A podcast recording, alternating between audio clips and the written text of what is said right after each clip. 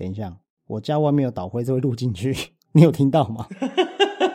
有有有，对，不行，等一下要等他走，这个节目品质会被下降没，关系，没事没事，慢慢来。要把它剪掉。现在这个现在这个年代还有这个很不错哎。哎没有，因为我家住桃园，就是古早桃哦桃园的一些后站、一些巷子啊什么的。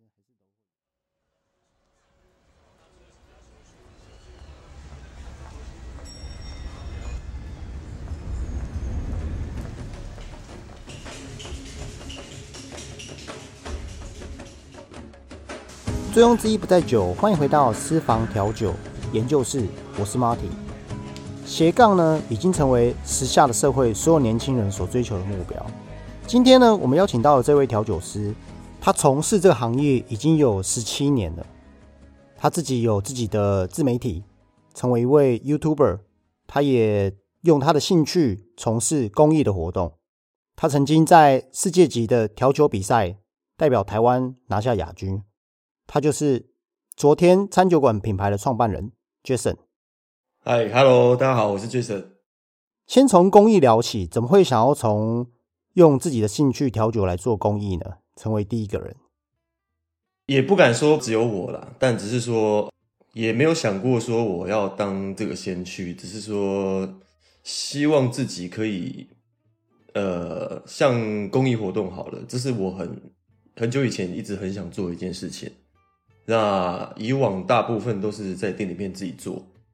就是店里个别做这样子而已。那今年只是比较特别，是就是把它规模放大，然后找更多店家一起来来响应公益这样子。对，怎么会想要从公益这一块去出发呢？然后用你本身的职业跟调酒？因为我觉得啦，因为像从我入行到现在，其实调酒师这一个行业非常辛苦嘛，在过程中一定需要很多人的帮助，尤其是自己遇到瓶颈或者是低潮的时候，如果在这个时候突然有人伸出一一只手来，然后拉你一把，就是你我我很懂这一种感觉，我很懂那一种被被帮助的感觉。嗯哼，那所以说，我希望我自己哪一天也能做到被需要的感觉，就是以我的能力，然后不论我能做多少，但是至少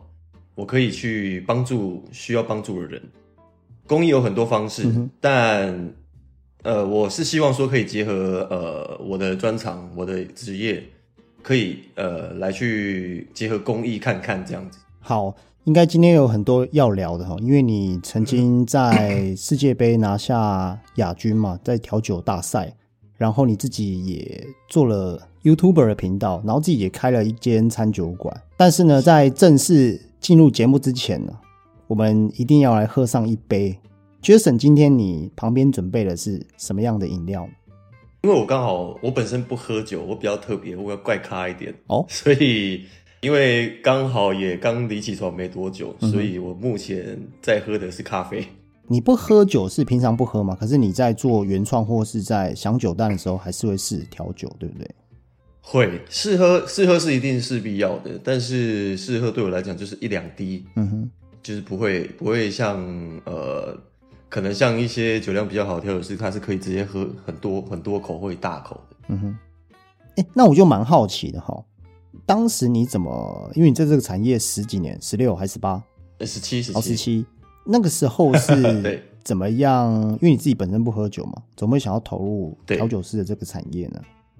其实这这个因缘际会很特别，因为我本身从高中开始就是呃餐饮管理科班，哦，哎、你也是科班出身的，那对对对对对我也是我也是科班出身 OK 对，那那时候刚好实习快结束了，然后有一天下午在店里面没事做，那我就突然在想说，实习结束要毕业，那我要干嘛？嗯哼，然后想了想，厨师就是内场的部分我也没兴趣，我不喜欢油油腻腻的。嗯哼，然后服务外场服务，可是我从 求学时求学时期的时候就已经出来打工了，我大概十五岁左右就出来工作，嗯哼，那也都是一直从事餐饮业。说服务，我也不知道我还能再往上爬。对，以服务来讲的话，我不知道我还有什么更多的机会。嗯哼，然后就当我还在迷茫这件事情的时候，过没多久，主管就突然问我说：“哎、吧台缺人，你要不要试试看？”嗯我心想说：“哎、好哦，我可以试试看哦，反正我也没接触过，嗯，因为我从来没有想过自己会当调酒师。以前以前在学校的时候，像调酒调酒课啊，调酒的证照，因为我们我们比较特别，我调酒证照跟烘焙是撞齐的，是同一天。然后当时候我选的是烘焙，我没有选调酒。，OK，反而选后 对，因为我觉得调酒调酒要英文好难哦。啊，我又不喝酒，我选烘焙好了。调酒一点想法都没有。OK，对，结果没想到后来进了这一行，真正接触之后，才发现这是我自己要的，嗯哼，不小心误入歧途就对了，跟我一样。算是算是算是走错路。OK，好。所以那个时候就因为这样子，然后呃，主管说：“哎、你有没有想要进看吧台嘛？”然后当时是没什么兴趣，什么样的呃，在这过程啊，这十六年是什么样的，让你一路持之以恒的在持续在这个产业投入呢？我觉得一开始是这样，一开始接触的时候就已经觉得很有趣。那应该是说，我接触不到半年，我就很清楚知道自己想要走这个这条路。嗯哼，那我说不上来是什么理由让我想要走上这条路，就就是当下的感觉是非常喜欢。嗯对，当然中间遇到超多超多的一些困难跟挫折，嗯哼，可也有可能是因为这些困难跟挫折，让我反而转化为动力，让我更想继续做。因为我是一个好胜心很强，我会不想要输给自己，我觉得不甘愿就这样放弃，我不甘愿。对，嗯哼。所以我就一直坚持这样子。对，其实每个调酒师他从事这个行业，我想大部分刚开始都觉得，哎、这一个行业可能比较光鲜亮丽，或者觉得这个行业很有趣，尤其是男生觉得，哎、没错好像认识异性比较容易啊。但是，没错要把这个职业做久做长，我想那个是我们讲职人好了。讲到职人，就是说，嗯呃，可能在钻研在自己的技术上，或者是在口感上，在口味，怎么样给客人，让客人离开的时候，比走进来的时候要更开心。像 Jason 你自己本身是踏过世界舞台的调酒师，可不可以跟我们聊聊在国际的调酒比赛啊这个过程里面你学习到什么，或者是你到世界杯去看看其他的国外的选手，台湾的调酒师是不是真能真的能走出国际？可不可以跟我们聊聊这一块你的体验？我出国比赛那一年，呃，我到当地的时候，其实我也蛮差的啊，因为第一次嘛，嗯哼，对，然后而且又是背着背着，好像是呃国家代表的一个一个压力，然后到了欧洲去，到当地的时候就先办理报道程序吧，结束之后，他也没有特别安排你接下来要干嘛，就是把你放在一个大家都集合在一个大厅。嗯哼，然后就是等等他们接接下来的进一步消息。那其实后来我站在那，因为亚洲人本身就是比较害羞一点，嗯哼，所以我在那边站了一段时间之后，就有外国朋友就直接呃会主动过来打招呼，嗯哼，然后会问你哎从哪里来啊，然后怎么样怎么样的，对，那我觉得哎很酷哎，很友善，因为在台湾比赛大家都是比较害羞一点，然后也比较紧张，比较谨慎，所以整个氛围是非常非常不一样的。蛮僵硬的，对，对台湾就是很僵硬，然后对虽然是对手，虽然没有说哦到有好像有仇一样的，但是就是大家很很比较害羞对，比较不善于主动去跟不认识的人聊天。嗯但是对外国人来讲，他们好像分割的非常的清楚，就是现在又不是在比赛，大家可以轻松一点，我们大家可以来当当朋友。嗯哼。对啊，那在这个比赛的过程啊，你觉得说这四天三夜，因为你是在二零一四，哎，还是是哦，二零大概六年前了。其实六年前的调酒跟现在就差很多。你看这六年真的是餐饮业啊，然后手摇店，包含是酒吧的变化，我觉得真的太太大了。包含是比赛越比越难嘛，越比越精致。可是，在六年前的那个时候，嗯你代表台湾啊，算是没错，算是国家代表队走出到国际，有没有什么是你觉得说在台湾你没看到的，或是这四天三夜下有没有让你有很深的体验是，原来我以前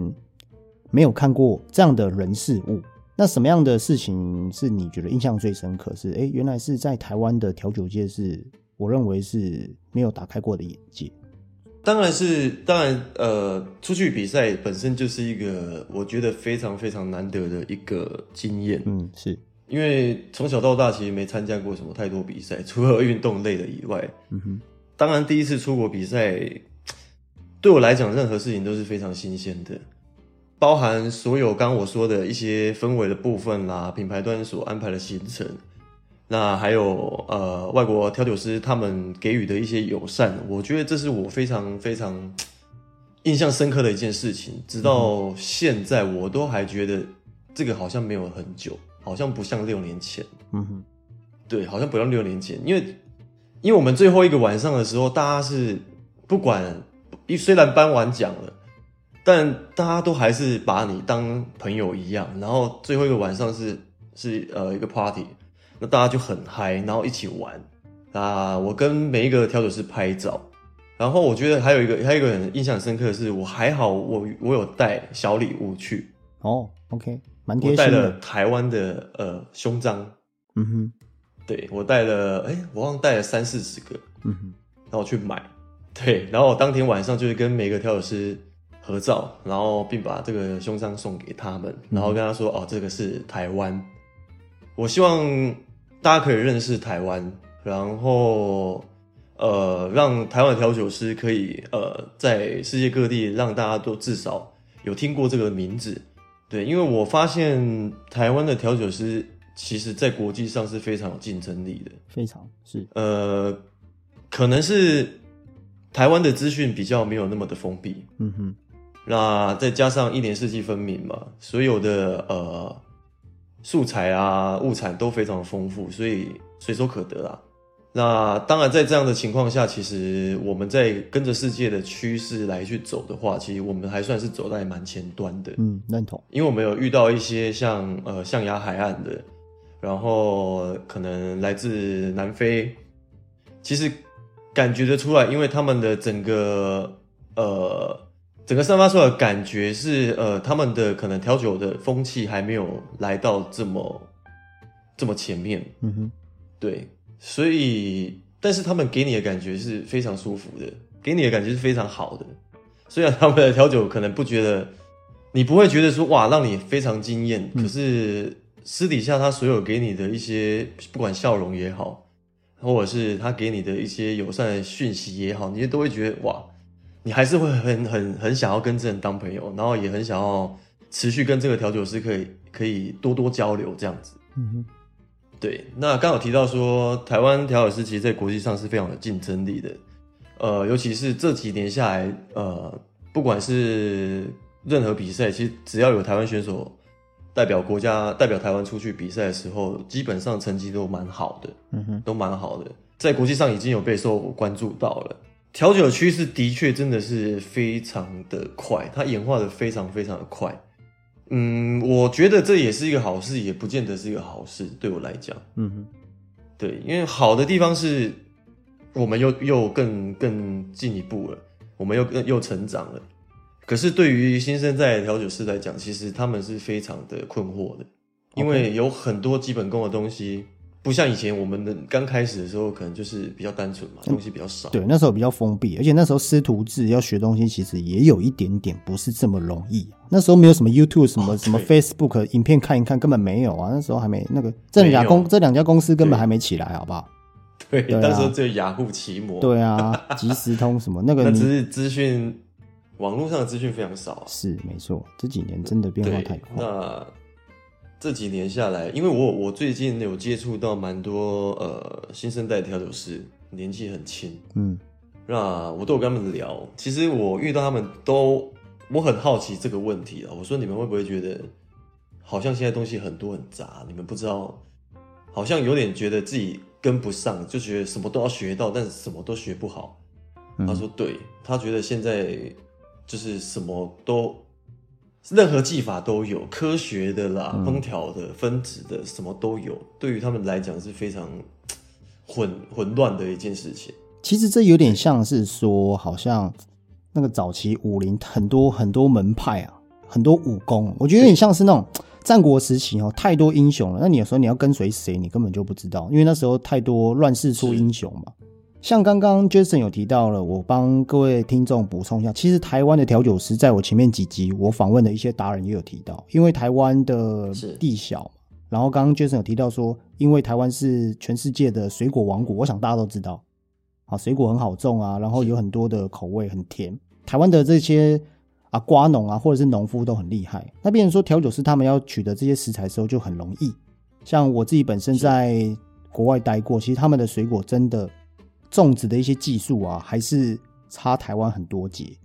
那再来是其实，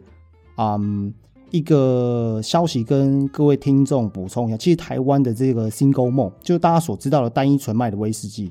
这个销量在早期行销被操作的很好，当然就进货很多嘛。那各位知道应该知道说，进货很多就会被总公司给注意到，就代表说，哎，这个国家的市场是值得投资的，所以就会把很多的资源啊，可能早期就请了很多日本的调酒大师啦，或者是在国际上一些啊美国、啊、英国的一些调酒大师来台湾交流。那台湾的话呢，在嗯这十几年的吸收就会很快，变成说台湾人的变化性很大，然后呃思想又像刚刚啊思想跟资讯像刚 Jason 提到，我们可能吸收知识很快。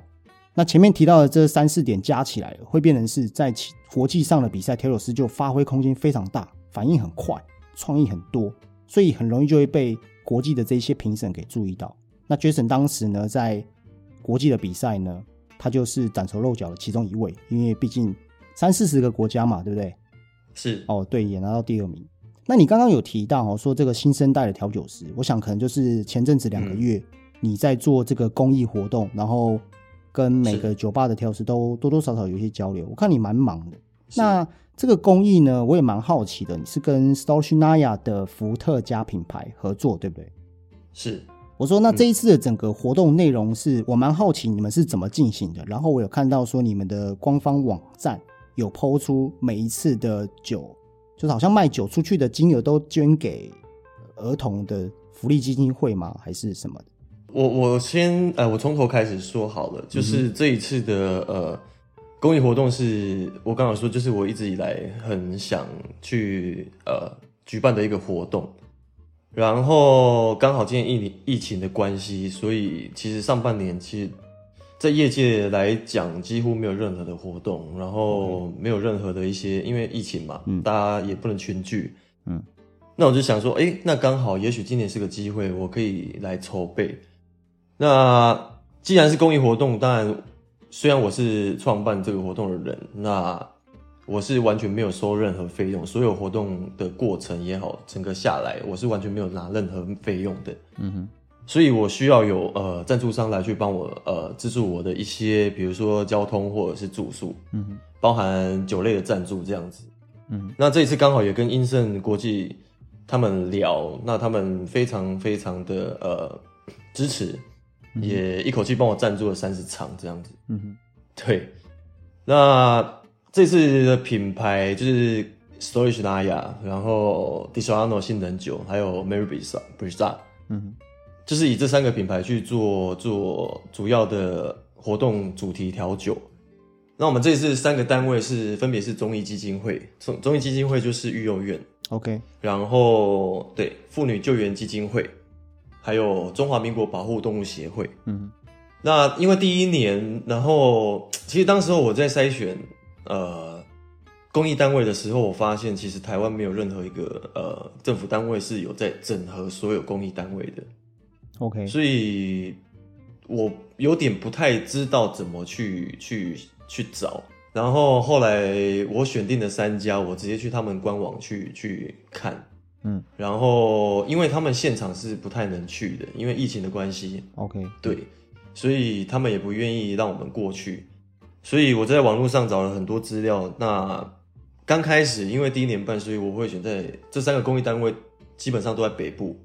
对，那因为想说我如果有什么事情，我可以就近赶快过去，比较好去做一些活动、一些联系这样子。这一次的公益活动，我们就是呃跟全台三十家酒吧、餐酒馆做一个联名。嗯哼，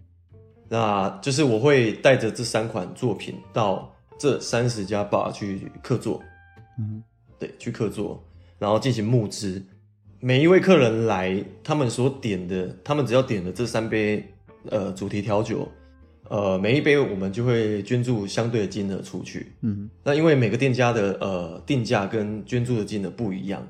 有些可能五十块，然后甚至一百块。那我曾经我们在台中曾经有一家是两百块一杯的，嗯哼，我觉得超夸张。对，那整个下来，我发现，哎、其实跟我想象的差不多。我所谓跟我想象差不多是，台湾人果然对于呃关怀弱势这一块，永远是不会输给别人的。嗯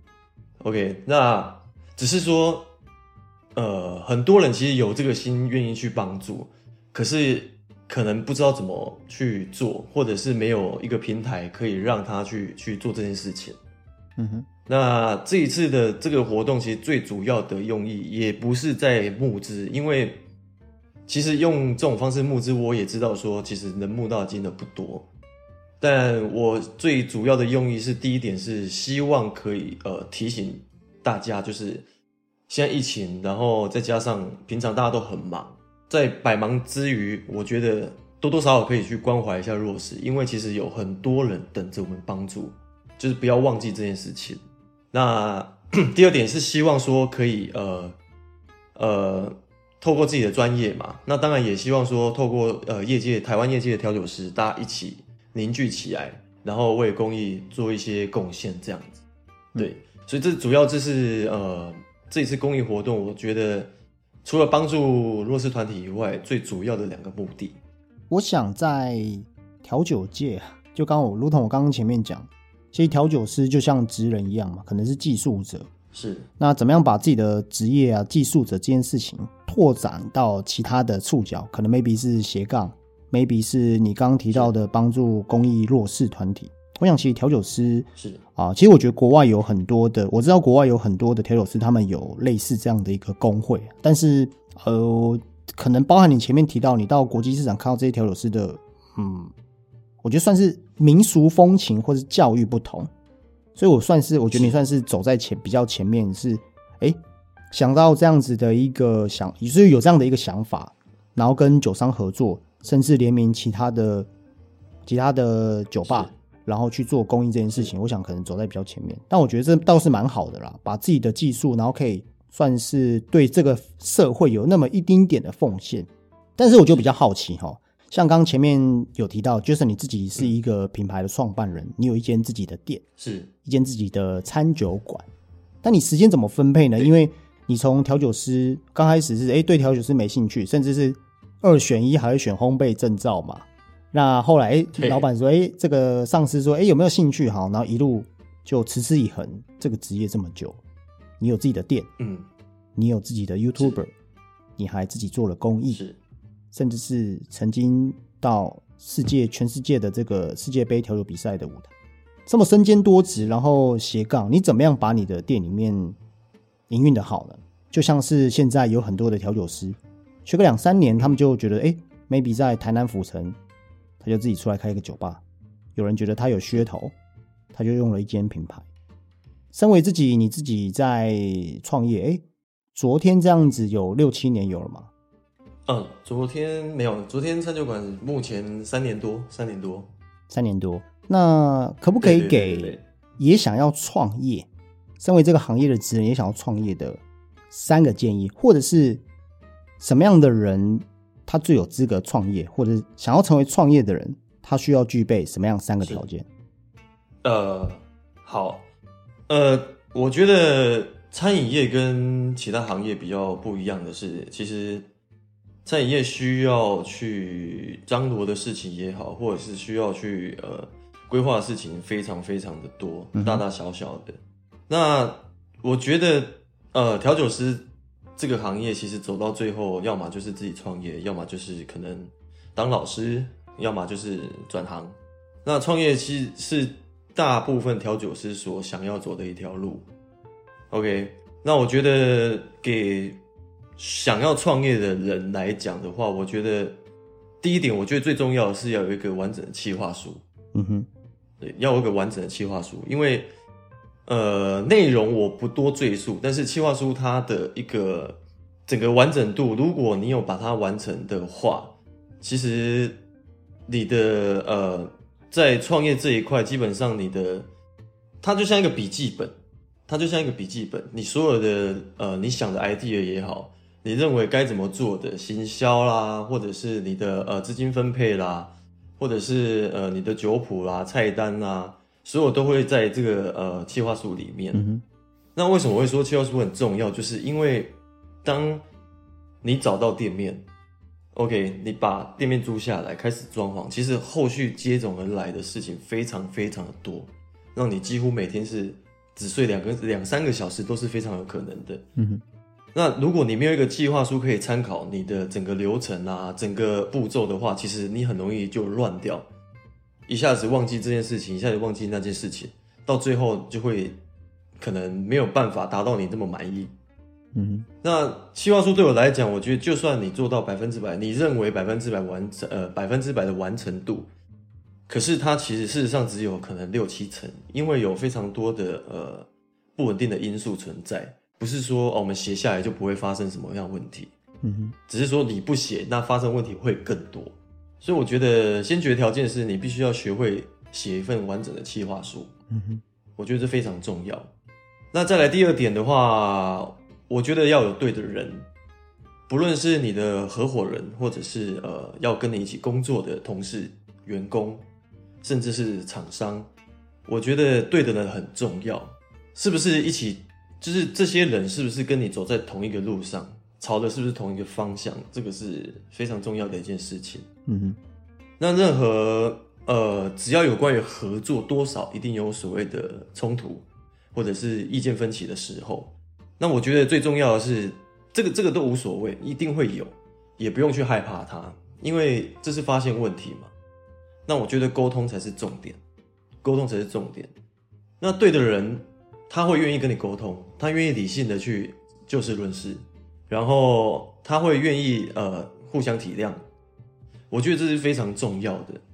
而不是说呃每个人坚持己见，我想要这样做就这样做。我希望大家都可以尊重我。我觉得这种情况下其实就很容易发生问题，因为人永远是最难的，人与人之间永远是最难的。所以我觉得对的人非常重要。那有对的人，团队就会有向心力。嗯。因为毕竟这个行业需要的是团队合作跟团队精神，嗯。这是我觉得第二点，我觉得非常重要的。嗯哼，那再来第三点的话，我觉得是足够的心理建设跟最坏的打算。因为说实在的，呃，创业就有点像说穿的，就像赌博一样，一翻两瞪眼。嗯哼，对，那我相信除了可能自己本身家境好的人以外，通常会自己创自己出来创业，大部分都是靠自己呃辛辛苦苦去存的钱呐、或者是说呃一定都是血汗钱啊。嗯，那你丢进去，你不能把它，毕竟那么大一笔，你也不可能说啊没有就完全没感觉，可能失败了一定会痛。嗯嗯，那所有的事情，我觉得要有呃足够的心理建设。你要先告诉自己，呃，投资本来就是这样子。那万一怎么了？怎么了？呃，可能万一失败了，或者是说呃，可能不尽不不尽理想，你必须要有一些先给自己一些心理建设、心理准备，然后甚至帮自己想好，万一发生什么事情，就是一个风险风险的一个一个自我评估吧。嗯哼，对，对，所以我说要做好最坏的打算，万一没有成功，万一怎么了，你要怎么办？你不能，你不能因为呃当初想要创业，然后急急忙忙的开了一家店，结果到后面呃失败了，你就一阵一蹶不起，对，就是就整个倒下趴下了，然后完全失去失去意志什么的，我觉得这是非常重要的，对，大致上是这样。好，OK。那你刚刚前面讲的这三个点，我刚突然会意到一件事情。你看，Jason 你自己也在这三三年，你有自己的品牌，然后你在这个产业也十六年打滚了这么久。那我记得你一直都是在北部，对不对？是是是，北部其实，在餐饮业来说啊，无论是烘焙啊、餐饮啊、酒吧、手摇啊这些，甚至是比较高档的一些西餐厅，我觉得台北就像是台湾的算首都嘛，有点像是哦纽约啊、曼哈顿这些地方。但这几年的酒吧越开越多，然后就像你刚刚提到的，年轻的调酒师太多的选择，他不知道哪一个是他要的，他不知道哪个是最正宗的。那你怎么看待是后疫情时代？今年可能餐饮业多多少少有掉了一些业绩，尤其是航空业。那你认为说，在未来的整个餐饮的趋势会走向什么样的一个啊？无论是流行的东西啦，或者是消费的模式呢？举一个就好了。呃，我觉得接下来的趋势，我觉得应该是说，我很我觉得很庆幸的是自己很幸福，然后嗯。是在生长在台湾，因为毕竟我相信台湾所有朋友都很清楚知道，在国际上我们的防疫做得非常好。那一对疫情的确是造成很多呃行业的一些，尤其服务服务业的一些影响，但我觉得啦，我觉得在这样的这么好的防疫情况下，其实我们还可以出门去做消费干嘛的，除了出国以外，我觉得这是非常非常幸福的一件事情。那我觉得接下来疫情，我相信疫情一定会慢慢好转，只是还需要一点时间，毕竟现在疫苗也都出来了嘛。那消费模式的话，我觉得除了像以前回复像以前的状况以外，我觉得可能对于呃媒体的部分吧，我觉得开始会可能在网络上买一些看一些酒谱，然后自己买一些酒回家自己调，呃，居家调酒嘛，因为这，对对对对。嗯对，我觉得这是这一波疫情所带给消费者他们，呃，算是一个喝酒的方式，对，喝酒的方式，因为这也不违法，你可以自己在家里玩，自己想要怎么喝就怎么喝，这样想要怎么调就怎么调。我觉得也许这是未来的一个消费模式，只是说还不确定它到时候会变得怎么，是不是会变得更精致一点，或者是呃会演演化的更更不一样，我也不清楚。但我觉得这是一个这一波疫情下来的一个一个趋势。那我像那这样的话，就让我想到哈，最近有个平台，它叫 GoGo Bar，以前叫做 Easy Bar，它就是呢透过呃有点像是 Uber Drink 的一个概念。那 Uber Drink 的话呢，就是说，哎，你他可可以帮你送一些调酒的一些包套啦，或者是帮你送一些可能已经帮你呃调好的送到你的这个家里。那像这样子的外送，像 Uber Drink 这样子的外送平台，你怎么看待呢？其实就目前而言，我觉得，呃，我不会说去反对或者是赞成，因为坦白讲，它它还是有牵扯到法规的问题。是那他们后续或者是后台他们在对于法规的处理，我是比较不清楚。但假设说好了，假设我们现在是以合法状态来去看待这件事情的话，我觉得也没有不好，因为对于调酒师来讲，你的酒可以，你可以不需要站在你的吧台前面，就可以把你的酒给送到想喝的人那边，这是一件好事。但我相信，对于消费者来讲，还是会有消费的分明的，因为在家里喝跟在店里面喝，毕竟还是差非常多的。是没错，那再再加上很多人其实喝酒是为了氛围，嗯他们可能可能平常不太喝，但有时候在呃不管是聚会啊或者是氛围的情况下，氛围好的情况下，他们会想喝。像之前我就有听人家来说啊，这样子万一之后外送做起来啊，店家就没人啊。其实我是觉得不用想那么多啦，对，不太可能。你看 Uber E Uber E 这么多吃的还不多，还外面餐厅还不是一堆人，对啊。对啊，不对，不太可能啊。所以我觉得消费模式不同啦，消费的体验跟模式不同，所以倒是不用去担心这个这一块。如果像这样讲话，我们就是直接那个去 Costco 买牛排自己回家煮啊，我就不上西体啦，我就不上一些对啊我觉得有时候那个是酒这件事情，它不是只是酒而已啊，包含就是店家的氛围啊、调酒师的服务啊，甚至是那个地方可能是一个没错，啊商人他们 maybe 在谈 case，或者是上班族白领阶级下班后放松的一个地方。是那最后一个问题呢，呃，就回归到前面讲的，这个 Jason 你自己有在经营 YouTuber 的频道，对不对？是算是 为什么笑了一这下？这个不是，因为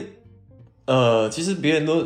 呃问说呃称呼我 YouTuber，我其实都蛮心虚的，因为我不是专业 YouTuber，OK，我只是好玩而已。说实在的，好，对，可不可以介绍一下你的频道呢？就是当时为什么会想要做啊？然后频道的内容是在教调酒，还是教一些啊酒吧的文化礼仪这之类的是吗？OK，呃，我觉得这个这个开始也很有趣，因为其实之前呃好几年前大家都一直有跟我在提这件事情，说其实你可以拍一些影片啊，你可以在网络上跟人家分享你的调酒啊什么的，但我不是一个那么擅长面对镜头的人，那我也觉得。拍影片、剪影片这种东西是一个专业领域，不是说哦，你可以随随便便就可以接触到的。嗯，那所以一直以来我都没有把这个当就是别人的建议当一回事，嗯，只是今年疫情的关系嘛，很多人就不出门，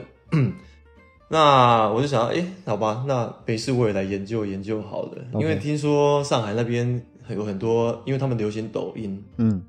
所以有很多调酒师都在抖音上面拍一些呃影片给嗯。大家看，嗯。我就想说好，那我来研究一下。然后我就开始上网找资料啊，上 YouTube 去看一些呃 YouTuber 他们在分享如何入门这件事情。后来我发现，哎，其实门槛不高，以入门级来讲，那门槛不高，因为你只要有一个 4K 可以呃录影的手机，然后再添购一些比如说呃指向性麦克风啊、脚架啊、灯光啊，其实这样就可以了。所以我就想说，好吧，那我就来试试看。包含剪辑软体也是，这个我去问了很多从事相关行行业的朋友，有人把呃剪辑软体丢给我，让我去灌在电脑里面嘛。嗯哼，但我后来灌完之后，发现我完全不会用、欸，我连把怎么把我的影片放进去我都不知道。，OK，对我就觉得哇，隔行如隔山，真的太难了。嗯然后没办法，我就只好再去 YouTube 看人家教学，一步一步来，先丢影片啊，那这个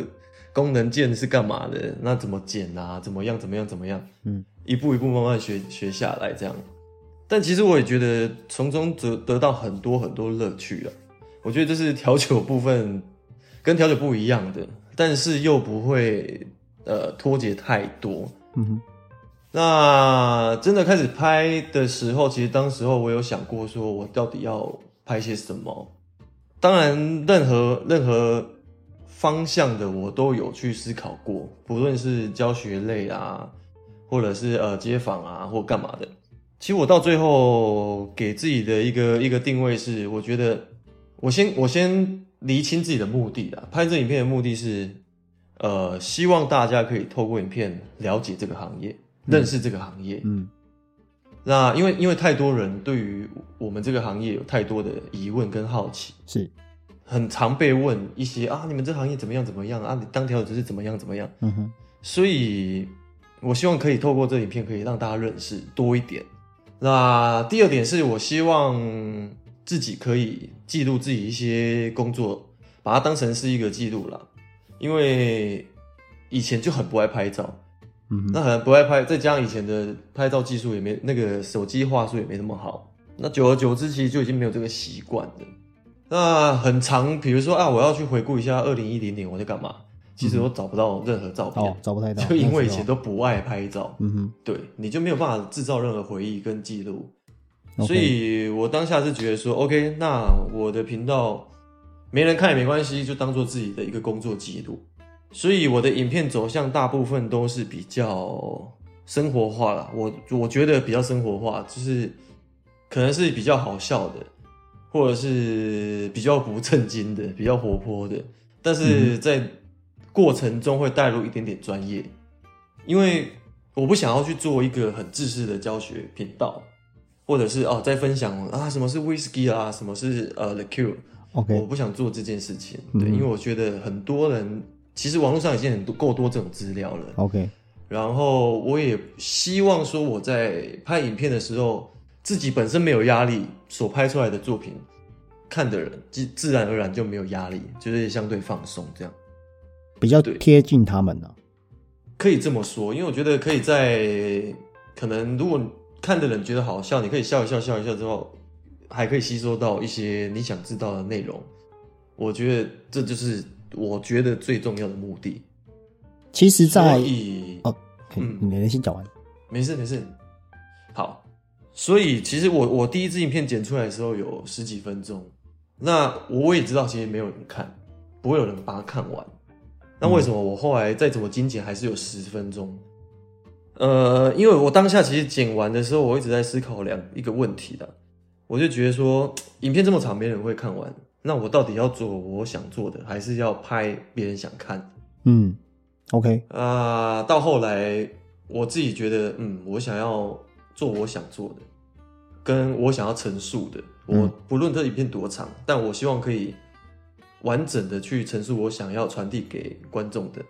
所以到最后，我也没有去说，呃，再精简片，可能三到五分钟，因为我觉得，就像我说，我希望看的人可以没有什么太多压力，比较轻松一点，所以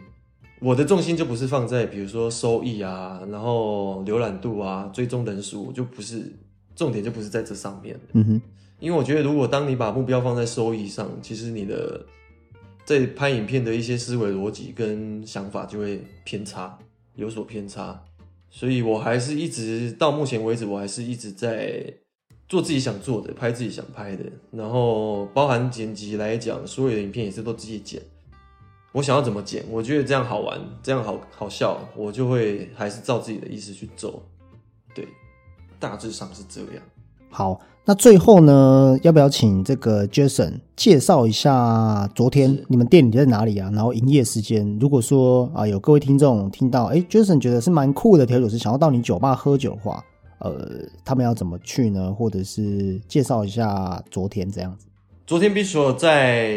位在台北市大安区，大安区，那也就是大家所知道的东区。地址我应该不用讲吧？对对对，你应该会说。哎，不然就是呃那个什么，脸书应该也有，脸书打昨天，然后打什么对对对昨天酒吧这样子。对昨天餐酒馆或者是昨天 Bistro，你去呃 Google Google 的直接打这些关键字，应该会有。OK，好，然后对，所以有空想来的话，可以来找我喝一下。虽然我不喝酒，但我可以陪你聊很多，我可以调酒给你们喝。OK，几点几点开始开啊？哦，我们的营业时间，我们每天都有营业。那以平日来讲，礼拜天到礼拜四是晚上六点到凌晨一点。OK，那礼拜五六，礼拜五六的话，就是一样晚上六点。那营业时间打烊到两点。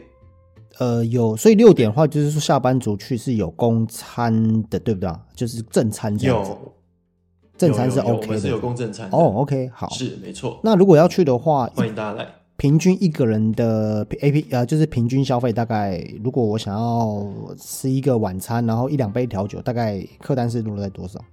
呃，我们客单大致上落在七百到八百左右。哦，好，OK，在台北应该算还行。好，今天非常感谢 Jason 来上我的节目，早就想要采访你了。那 Jason 呢，因为他刚好啊 十月、十一月他在做公益，我就觉得哎，诶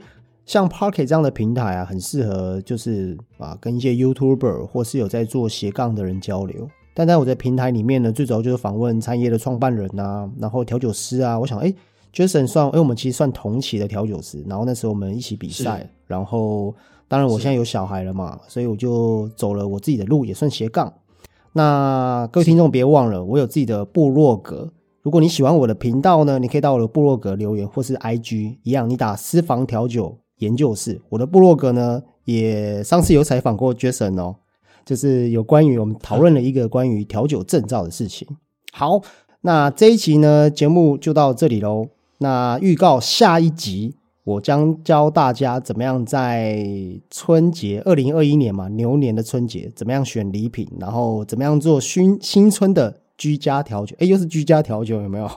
好，很棒，那很棒，谢谢 Jason，那我们就下一集见喽，拜拜。拜拜。